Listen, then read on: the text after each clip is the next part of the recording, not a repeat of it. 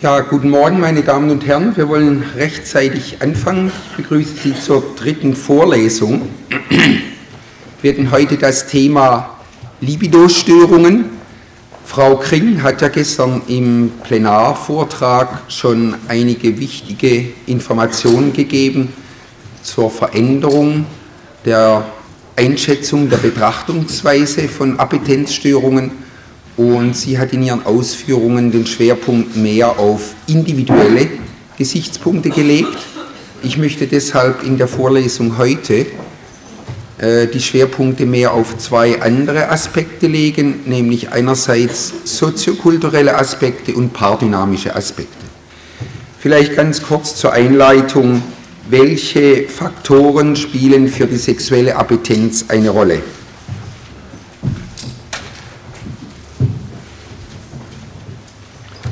Da kann man, da kann man einerseits biologische Faktoren nennen, die Hormone, hier vor allen Dingen die Androgene und das Prolaktin, was ich gestern schon erwähnt habe. Dann spielt sicher das Alter eine Rolle. Es ist bekannt, dass mit zunehmendem Alter, das ist aber auch hormonell bedingt, die sexuelle Appetenz in der Regel gibt individuell deutliche Unterschiede nachlässt. Dann die Medikamente, auch die hatten wir gestern schon erwähnt, vor allen Dingen dann, wenn sie zentral angreifen und das Sexualzentrum teilweise hemmen. Dann schwere körperliche Krankheiten. Das geht häufig einher mit einer Veränderung des Körperbildes, also dass zum Beispiel nach einer verstümmelnden Operation, nach einer Brustkrebsoperation, einer Mastektomie auch eine deutlich verminderte sexuelle Appetenz da ist. Stress, auch das hatte ich gestern erwähnt, einerseits sicher ein biologischer Teilfaktor, partielle Erhöhung des Prolaktinspiegels, dann aber auch psychologisch zu interpretieren durch Ablenkung, Veränderungen des Körperbildes, da komme ich jetzt gleich nachher drauf zu sprechen. Psychische Störungen und Konflikte, sehr viele psychische Krankheiten, Neurosen, psychosomatische Störungen gehen einher mit einer Veränderung, meist Abnahme der sexuellen Appetenz. Und sexuell deviante Neigungen können auch ein Grund sein, wenn die abgewehrt werden, dass generell äh, die sexuelle Appetenz vermindert ist. Ich habe verschiedentlich Patienten gehabt, äh, Homosexuelle, die ihre Homosexualität nicht akzeptiert hatten, in heterosexuellen Beziehungen lebten und wo dann die Libidoabnahme eigentlich das erste Symptom in dieser Richtung war. Geschlechtstypisches Rollenverhalten, auch das hatten wir schon angesprochen. Nach wie vor gibt es da Unterschiede, was man als typisch männlich in Anführungszeichen bzw. typisch weiblich betrachtet. Sexuelle Normen, hier kann man sagen, findet gegenwärtig ein deutlicher Wandel statt. Gunter Schmidt hat das in äh, seinem neuen Buch, was vor kurzem rausgekommen ist, Entsexualisierung der Gesellschaft dargestellt. Und zwar unter dem Nenner, dass man eine Veränderung feststellen kann von einer institutionalisierten Norm zu einer äh, institutionalisierten Moral zu einer Verhandlungsmoral also dass speziell im Bereich der Sexualität das, was man als Moral akzeptiert, prinzipiell verhandelbar ist zwischen den Partnern, die sexuelle Beziehungen miteinander haben. Die Veränderung der sexuellen Normen, das spielt sicherlich eine wesentliche Rolle. Sexuelle Stimuli in der Öffentlichkeit, also das ist vor allen Dingen in Bezug auf äh, Werbung zu meinen, Darstellung von nackten Personen, unbedrohlich erlebte Situationen, das ist die äußere Rahmenbedingungen, das hatten wir ja gestern in dem Rollenspiel gesehen, dass wenn die äußeren Bedingungen für Geschlechtsverkehr, für sexuelle Beziehungen ungünstig sind, dass sich das hemmend auswirken kann. Ich möchte Ihnen nun einige Dias zeigen zum Gesichtspunkt Körperbild und zwar speziell äh, zur Frage des Wandels im Körperideal der Frau im Verlauf dieses Jahrhunderts.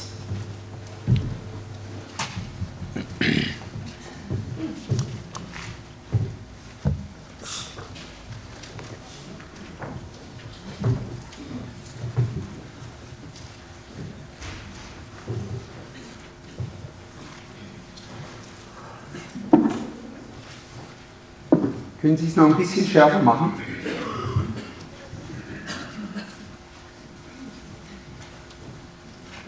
Noch unscharf. Etwas schärfer, bitte. Können Sie mal versuchen, das oben da noch durchzugeben?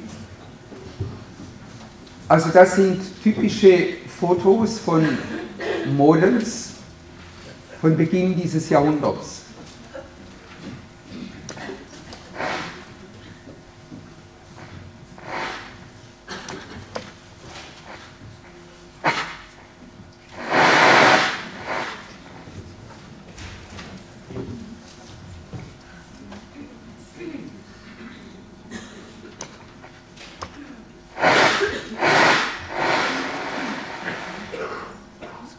Wenn man das anschaut, ja, so ist es gut. Wenn man das anschaut, dann sieht man, dass es eigentlich um die Verhüllung der Körperformen geht. Also zu Beginn dieses Jahrhunderts war bei Darstellungen von Models nicht die Betonung der Körperformen, sondern die Verhüllung der Körperformen.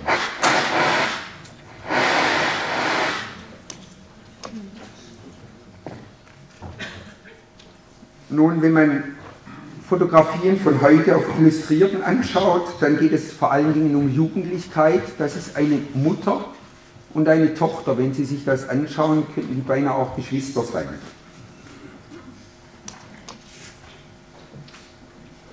Und dann vor allen Dingen um eine Betonung der Körperformen. Also das, was früher Anfang des Jahrhunderts verhüllt wurde, das wird jetzt in betonter Weise gezeigt. Noch deutlicher wird diese Veränderung, wenn wir Aktfotos betrachten. Hier Aktfotos vom Beginn dieses Jahrhunderts. Die Körperformen sind rundlich barock.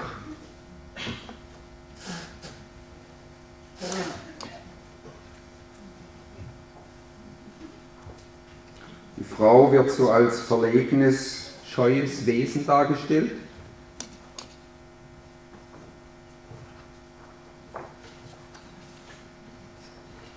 Und die Körperformen, wenn man das mit heute vergleicht, wie wir gleich sehen werden, doch deutlich anders.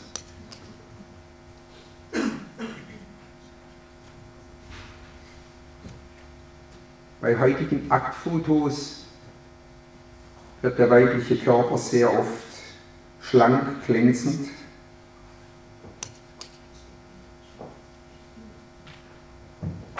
als exzentrischer Sportartikel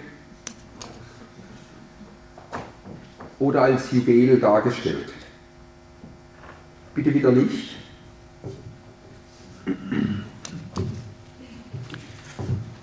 Nun, viele Frauen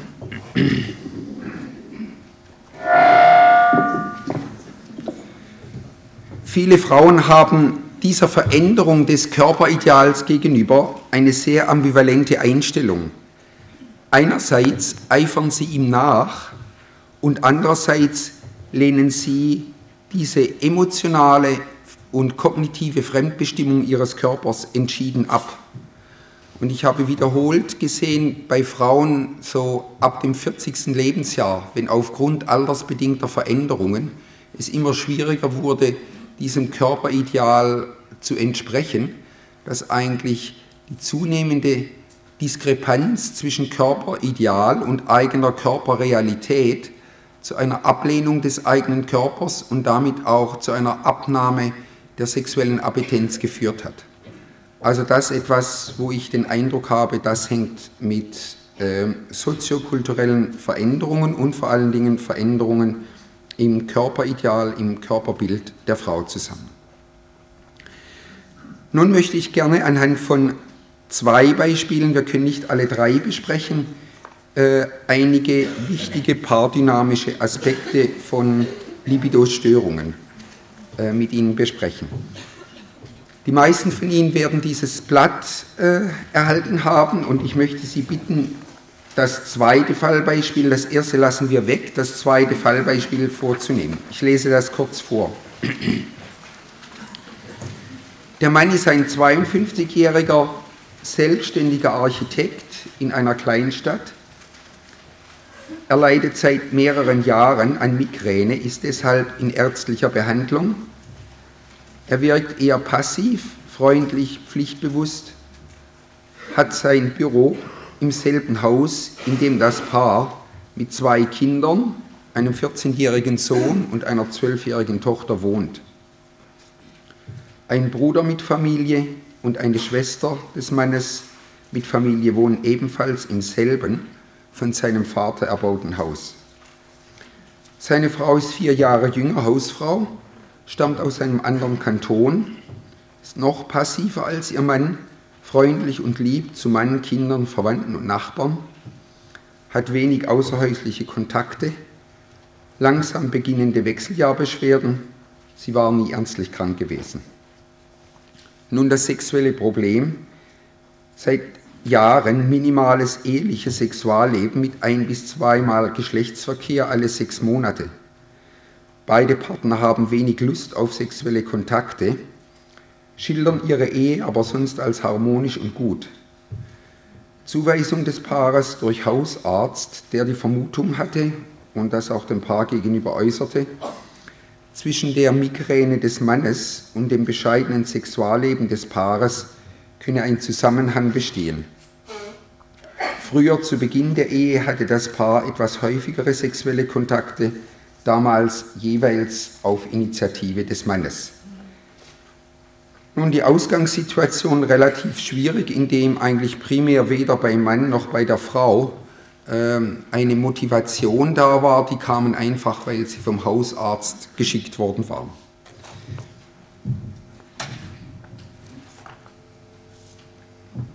Würde gerne die Fallbeispiele in folgender Weise besprechen, dass Sie noch zusätzliche Fragen stellen.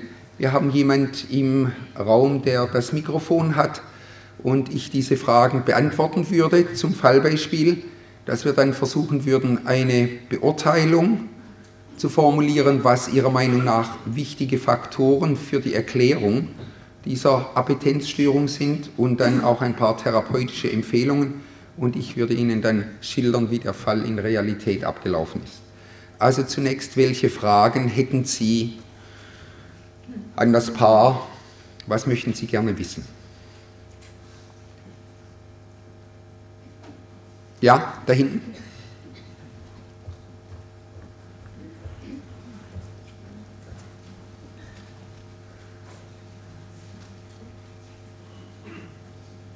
Mir ist überhaupt unklar, warum die überhaupt in Behandlung kommen. Ja.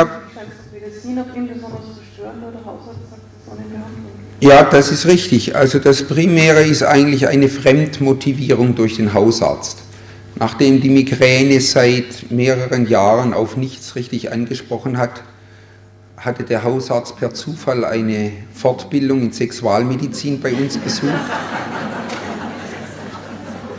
Und um den Patienten wahrscheinlich etwas loszuwerden, dachte er, er schickt ihn mal zu uns in die sexualmedizinische Sprechstunde. Ja, da? Da vorne?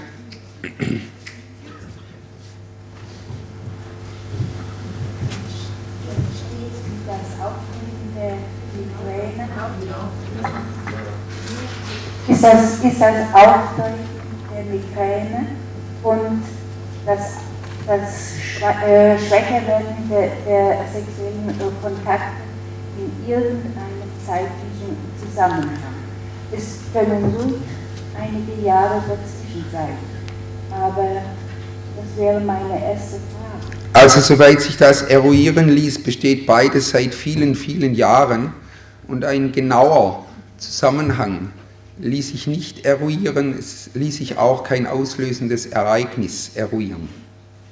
Sind Sie mit Ihrem Sexualleben zufrieden? Das habe ich auch relativ früh sie gefragt. Der Mann hat klar Nein gesagt. Die Frau hat gesagt, sie hätte sich da so dran gewöhnt, das hätte sich jetzt so eingespielt. Also der Mann äußerte eine Unzufriedenheit. Da vorne war jemand? A steht der Patient unter, äh, unter Tab Tablettenmedikation und B äh, ist es vielleicht sinnvoll, die Frage zu stellen, ob anfänglich nicht eine Einzelbefragung stattfinden sollte. Mhm. Jawohl, der äh, Mann hatte verschiedenste Medikationen. Gegenwärtig war er unter einer antidepressiven Medikation kombiniert mit äh, Inderal, also mit einem Beta-Blocker. Hatte zwei bis dreimal monatlich äh, Migräneanfälle unter dieser Medikation, bei denen er meistens einen Tag arbeitsunfähig war.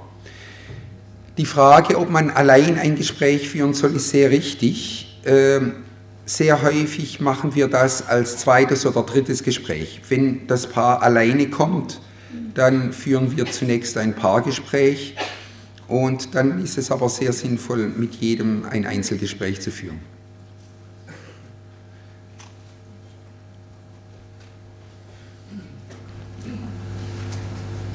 Haben Sie nähere Informationen bekommen, warum äh, dieses Paar mit den Familienangehörigen im selben Hause weiter wohnte?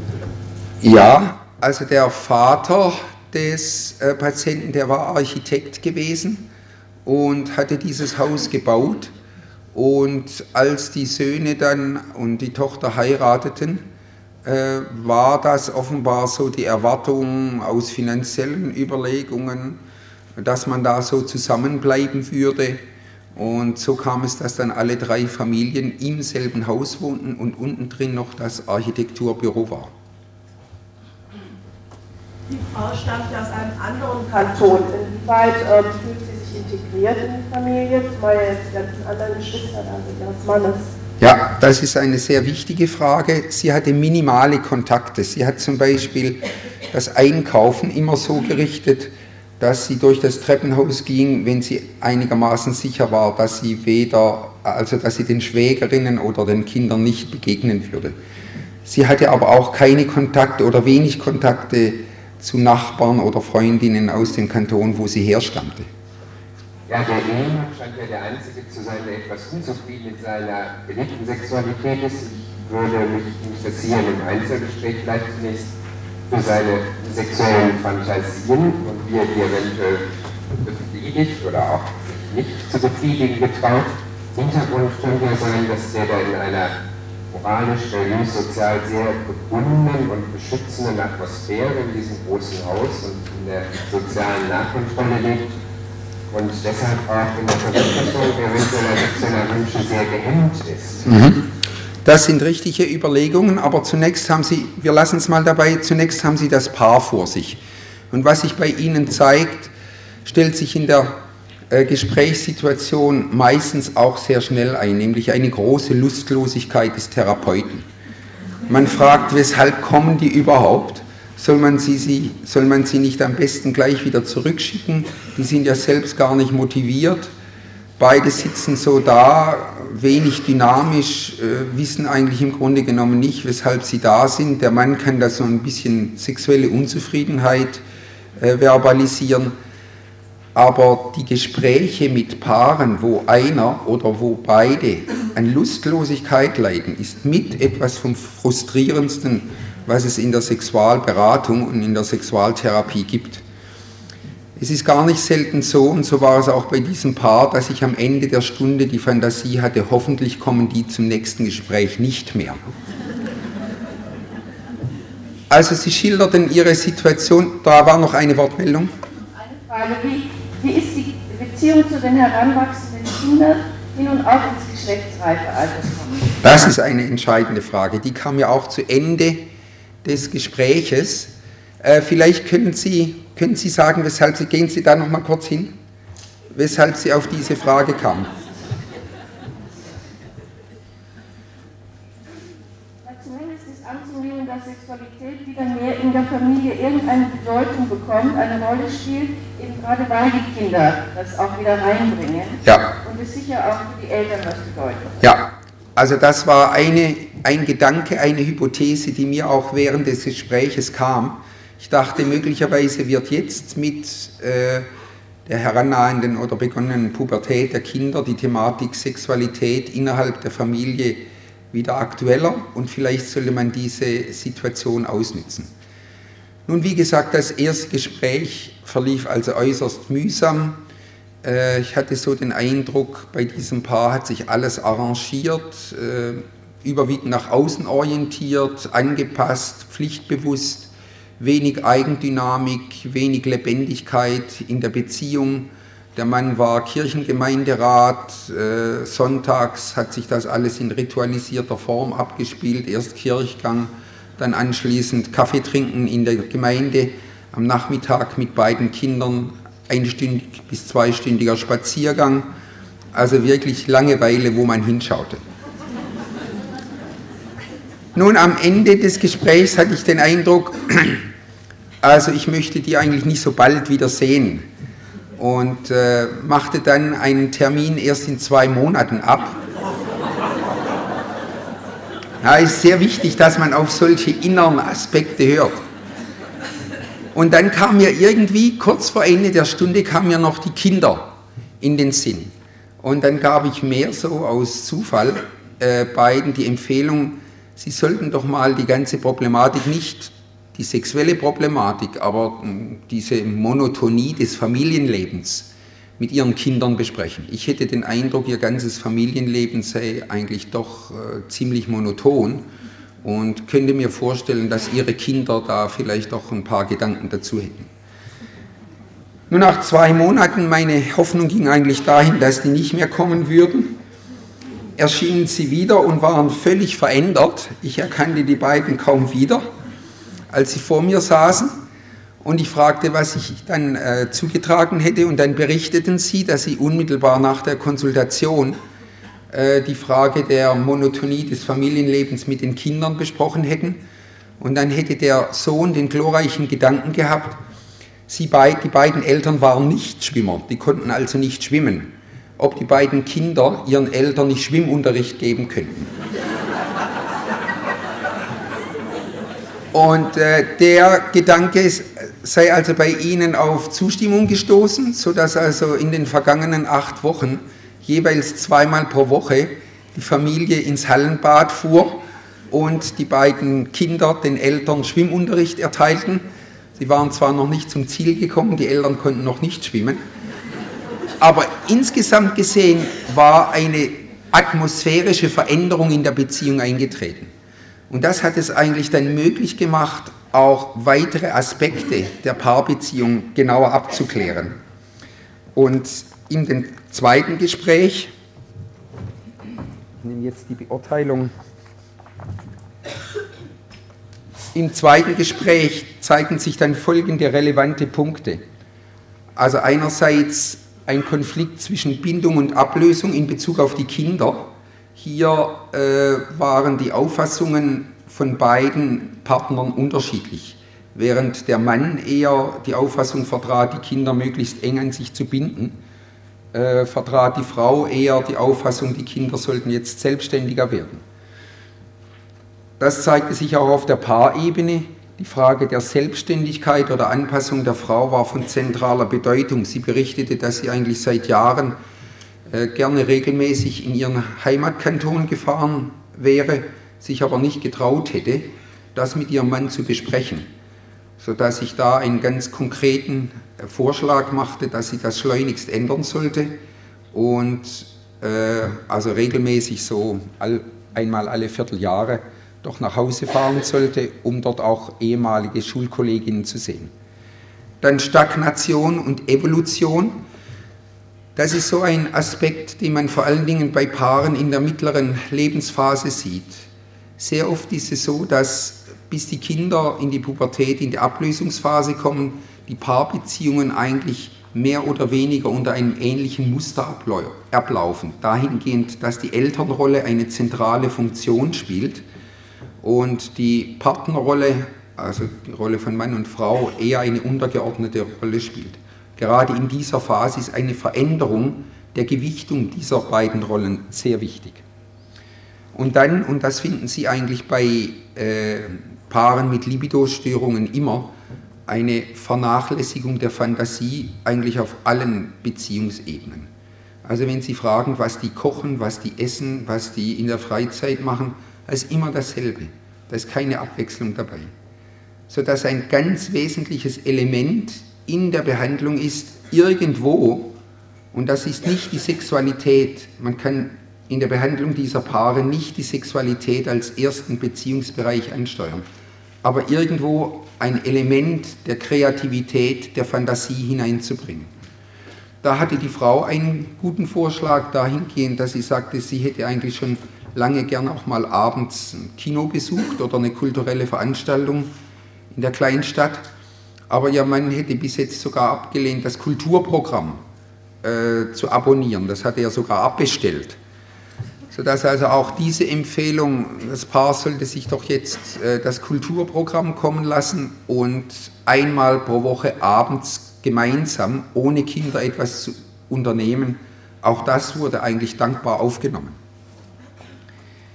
Schließlich in der vertikalen Familiendynamik, da zeigte sich vor allen Dingen in der Beziehung des äh, Mannes zu seinen Geschwistern, aber auch zu seinem Vater, dass dort äh, subtile Entwertungen eine wesentliche Rolle spielten.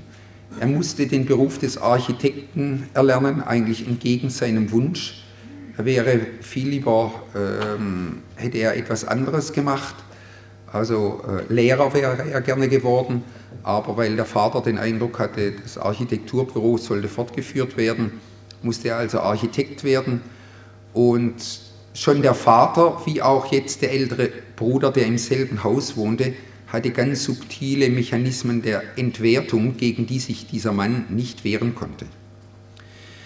Nun, ich habe dem Paar konkret die Ratschläge gegeben, erstens den Schwimmunterricht fortzusetzen, zweitens die äh, kulturellen Aktivitäten zu verbessern, drittens der Frau, dass sie häufiger nach Hause, also in ihren Heimatkanton fahren sollte. Das waren eigentlich die drei konkreten Vorschläge am Ende der zweiten Konsultation. Und wir haben uns dann nach drei Monaten zu einem dritten Gespräch gesehen. In der zweiten Konsultation haben wir über Sexualität überhaupt nicht gesprochen. Als sie nach drei Monaten kamen, hatte sich die Paarbeziehung weiter belebt. Also die Außenkontakte waren intensiver geworden, Selbstständigkeit hatte zugenommen, beide konnten in der Zwischenzeit schwimmen, Familie war am Meer in Urlaub gewesen und die Sexualität, ohne dass die angesprochen worden war, hatte sich deutlich intensiviert.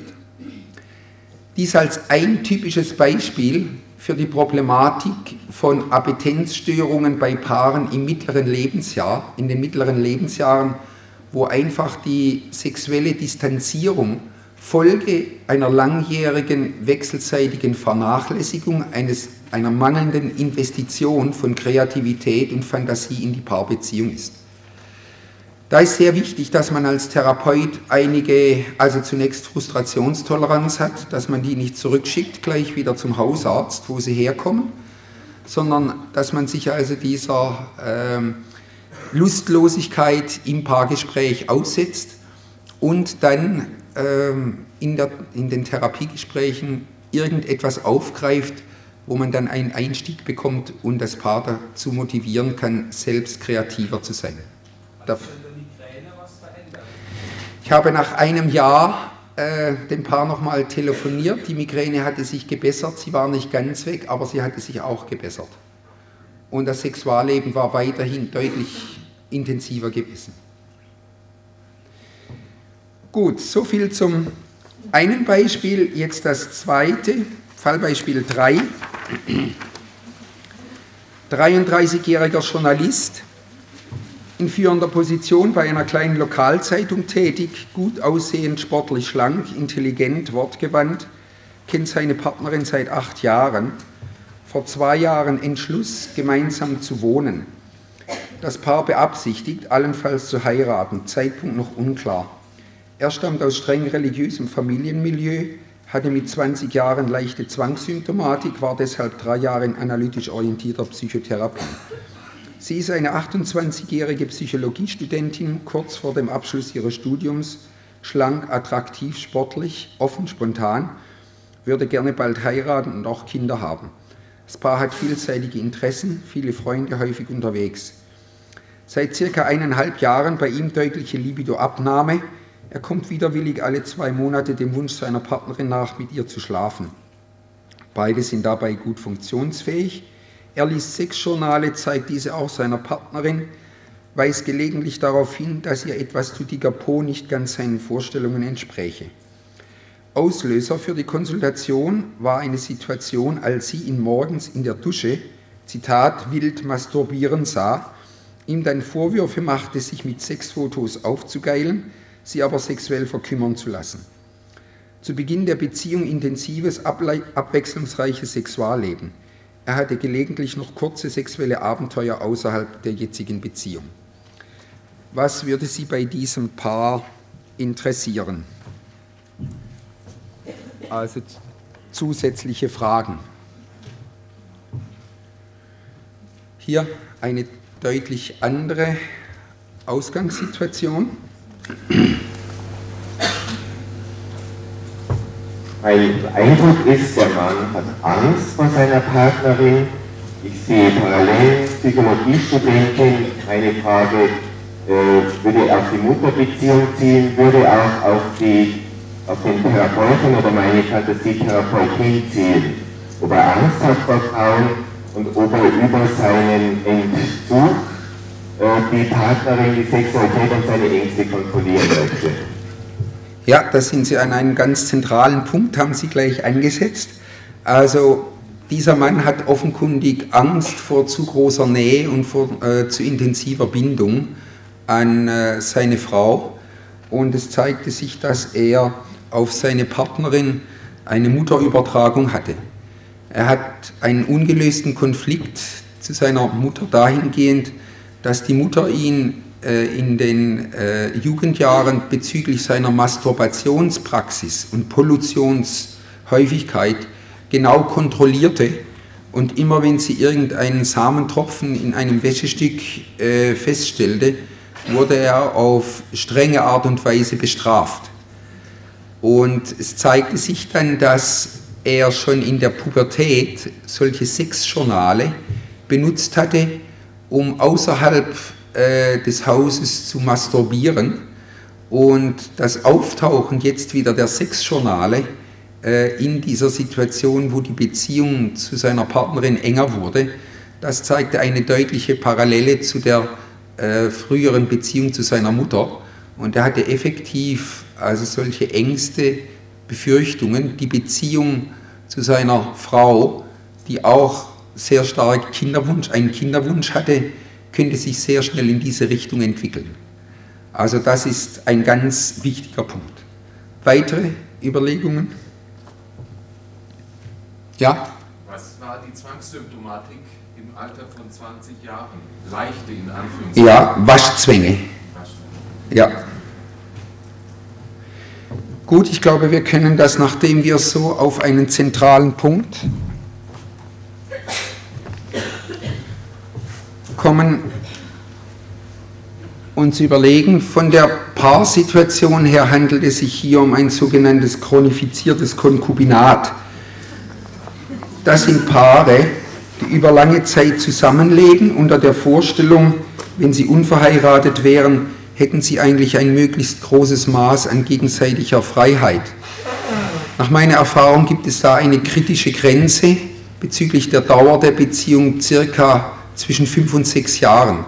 Die Mehrzahl, nicht alle, aber die Mehrzahl dieser Paarbeziehungen, wo zwei Partner ohne eine ähm, gesetzliche Verpflichtung, also ohne den Rahmen einer ehelichen Beziehung zusammenleben, erstarren, wie Ehen übrigens auch. Also da ist kein Unterschied mehr zwischen einer ehelichen Beziehung und einer nicht ehelichen Beziehung.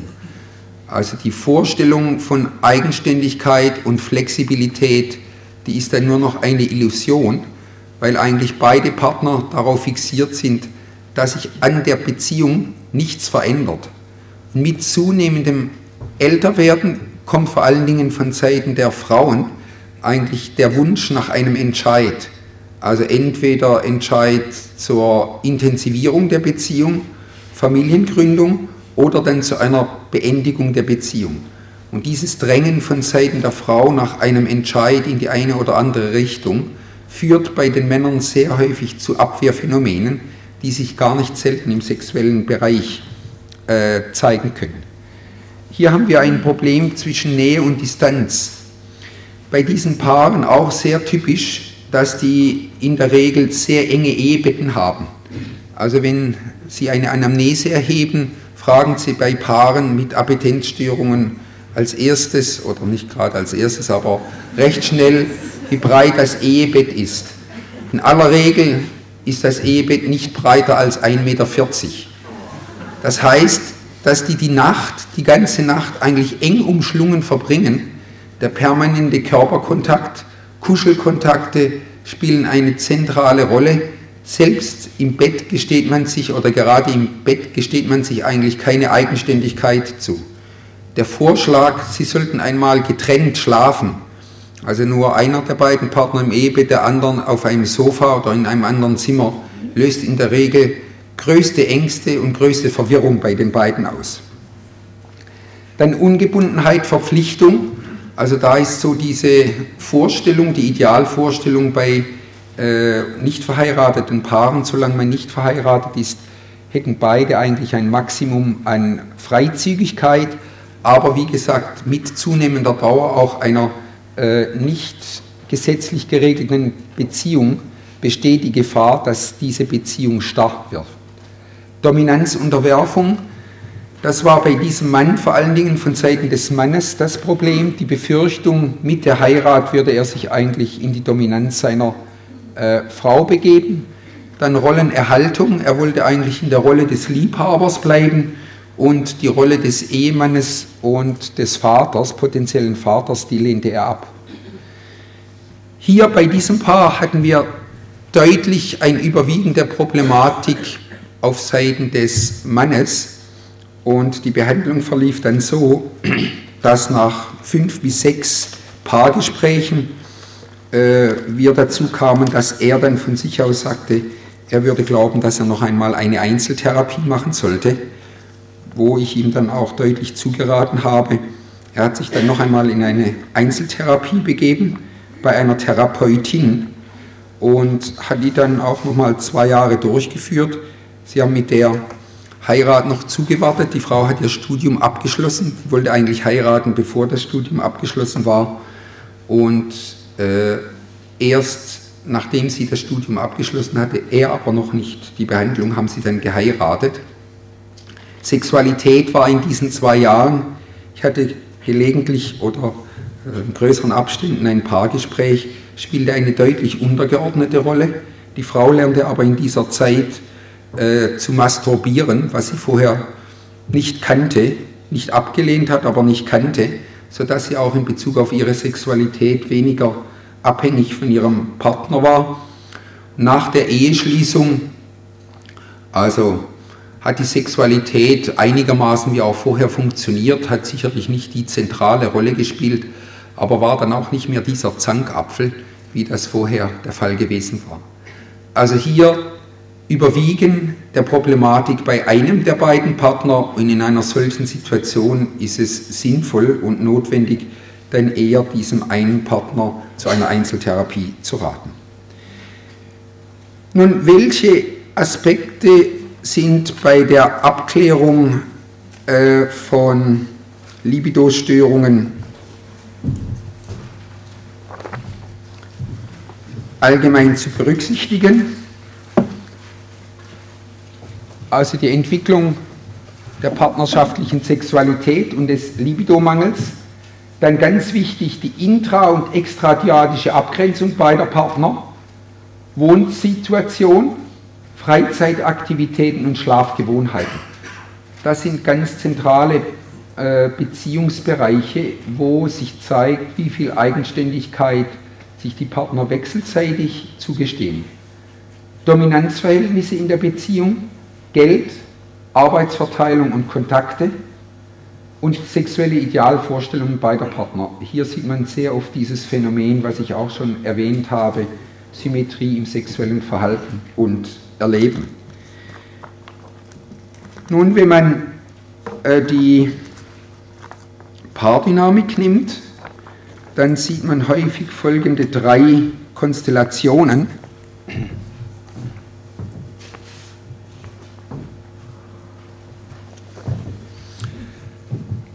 Einerseits der Lustverlust, als Scheitern an einem übersteigerten Eheideal. Herr Willi hat in seinem Buch Die Zweierbeziehung das so einmal formuliert, Ehen werden nicht selten in der Erwartung eingegangen, einander für alle Zeiten in allen Lebenssituationen alles zu bedeuten.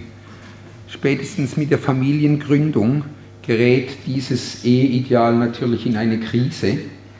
Partner sind enttäuscht und diese Enttäuschung manifestiert, manifestiert sich sehr häufig im sexuellen Bereich. Insofern als bekannt ist, dass schon während der Schwangerschaft nach der Geburt eines Kindes sich bei 50 Prozent der Frauen und 30 Prozent der Männer die sexuelle Erlebnisfähigkeit und die sexuelle Zufriedenheit verändert. Also Sexualberatung während der Schwangerschaft, nach der Geburt eines Kindes ist eine der wichtigsten präventivmedizinischen Maßnahmen, die die Gynäkologen und Hausärzte eigentlich wahrnehmen sollten. Erweiterung der ehelichen Zweierbeziehung zu familiären Dreierbeziehungen stellt die Idealvorstellungen über eine Paarbeziehung in Frage. Es zeigt sich auch darin, dass ein erster Gipfel von Scheidungen eigentlich in den ersten Jahren nach der Geburt des ersten, häufig auch des zweiten Kindes ist. Man kann den Lustverlust dann eigentlich auch positiv interpretieren als eine Herausforderung für die Suche nach neuen Zielvorstellungen und Idealen für eine Paarbeziehung. Das ist immer sehr wichtig, dass man ein solches Symptom, gerade speziell den Lustverlust, nicht nur negativ interpretiert, sondern auch als ein positives Signal für eine Änderung in der Orientierung der Beziehung.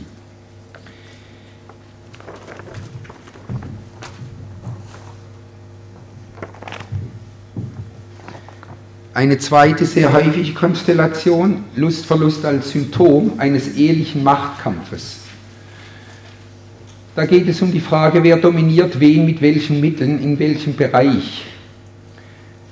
Hier haben wir sehr oft die Polarisierung, dass ein Partner intensive sexuelle Kontakte fordert. Sehr oft typisch die Konstellation der Mann, der äh, oft mehr, mehrfach pro Woche, gelegentlich sogar täglich den Geschlechtsverkehr wünscht und die Frau, die ihn zurückweist. Also wir haben einerseits sexuelle Draufgängerei und Sabotage als polarisierte Gegenposition in einem ehelichen Machtkampf. Sehr oft kommen bei dieser Konstellation dann auch die Sexfilme oder die Sexjournale ins Spiel. Also das sind dann diejenigen Ehefrauen, die mit dem Corpus Delicti im Plastikbeutel in der Praxis erscheinen und äh, damit andeuten, mit einem, was für ein Schweineigel sie verheiratet sind. Nun, da ist wichtig, die sexuellen Machtkämpfe können nur durch beidseitige Friedensbemühungen außerhalb des Bettes beendet werden. Nun, gerade wenn man solche Corpus Delicti hat, also die Sexjournale, gibt es eigentlich die schöne Möglichkeit, dass man dem Paar dann vorschlägt, ein solches Sexjournal sich doch gemeinsam mal anzuschauen. Das ist etwas, was die Frauen zunächst beinahe in Ohnmacht fallen lässt. Also, dass man als Therapeut oder Therapeutin und keine Scheu davor hat, ein solches Schmuddelheft anzuschauen. Und dann kann man in der Art des zirkulären Explorierens äh, beide Fragen, also man legt das in die Mitte auf den Tisch, setzt sich drum rum und dann äh, frage ich in der Regel die Frau, welches Foto oder welche Situation, die dargestellt ist, ihrer Meinung nach ihrem Mann am besten gefallen würde. Dann hat sie natürlich zunächst Mühe, da überhaupt das Ding aufzumachen, weil das ja alles äh, Schweinerei ist. Dann blättert man das durch und versucht dann doch darzustellen, darauf hinzuweisen, dass das sehr unterschiedliche Darstellungen sein können. In der Regel sind das nicht Journale mit hartem Porno, also wo Gewaltdarstellungen im Vordergrund stehen, sondern sind eigentlich sehr banale, wo Geschlechtsverkehr in der Küche oder im Wohnzimmer oder sonst irgendwo äh, dargestellt ist, teilweise auch recht humorvoll. Und man fragt sie dann, ja, welches dieser Fotos sie sich vorstellen könnte, dass ihrem Mann am besten gefallen würde. Der Mann sitzt dann mit äh, relativ schmunzelnd dabei und wichtig ist, dass es gelingt, die Frau dazu zu bringen, dass sie differenzieren kann. Also dass sie nicht in dieser globalen Ablehnung äh, verharren bleibt, sondern dass sie differenziert. Das gefällt ihrem Mann wahrscheinlich besser, das gefällt äh, ihm weniger.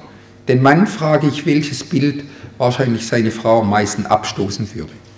Dann geht man das Heft noch einmal durch und dadurch hat man einen ganz wichtigen ersten Schritt getan, indem diese, dieses Vermeidungsverhalten dem Corpus Delicti gegenüber äh, überwunden wird. Und dann zeigt sich sehr oft eben, dass diese Machtkampfkonstellation nicht nur im sexuellen Bereich, sondern auch in anderen Bereichen besteht und dass es dann wichtig ist, eben diese Machtkampfproblematik anzugehen. Noch schnell zur dritten Konstellation.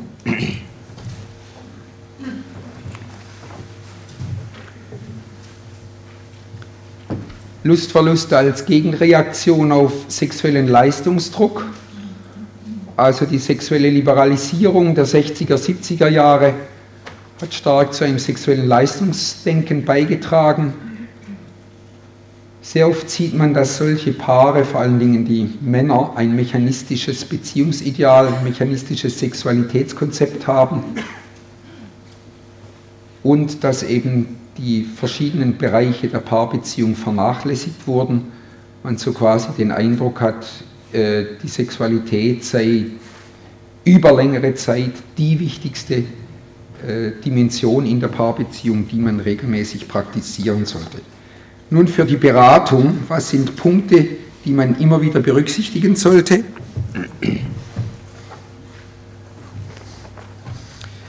Sehr oft findet man länger dauernde Überlastungssituationen, entweder bei beiden oder bei einem. Dann Ermunterung zu Eigenaktivitäten in der Freizeitgestaltung, Förderung finanzieller Eigenständigkeit der Frau, Taschengeldregelungen. Sehr oft sind das Frauen, die kein eigenes Taschengeld haben, geschweige denn ein eigenes Konto. Flexibilität in der Regulierung von Nähe und Distanz, Entgenitalisierung der Sexualität, Belebung erotisch, erotischer Fantasien, auch das eine sehr gute und häufig erfolgreiche Hausaufgabe, den Partnern den Besuch einer Buchhandlung zu empfehlen, wo sich beide ein erotisches Buch aussuchen sollten und dieses Buch dann zur nächsten Konsultation mitbringen sollten. Allein die Schwierigkeiten, die die beiden haben, überhaupt die Buchhandlung zu betreten, beziehungsweise dann danach zu fragen, wo Bücher mit erotischem Inhalt stehen, bringt schon sehr viel Dynamik in Gang. Ich habe also wiederholt Paare gehabt, die erst nach drei- bis viermaligem Anlauf dann in die Buchhandlung gehen konnten, um sich ein solches Buch zu kaufen und wo dann aber dieser Schritt wirklich äh, einmal sich mit einer solchen Thematik auseinanderzusetzen, auch in der Beziehung einiges in Gang brachte. Ja, soviel zum Thematik Libidomangel. Wir würden dann morgen fortfahren mit dem Thema Erektionsverlust. Dabei möchte ich dann noch weiter auf organische Aspekte und auch vor allen Dingen auf Veränderungen der Sexualität mit dem Älterwerden eingehen.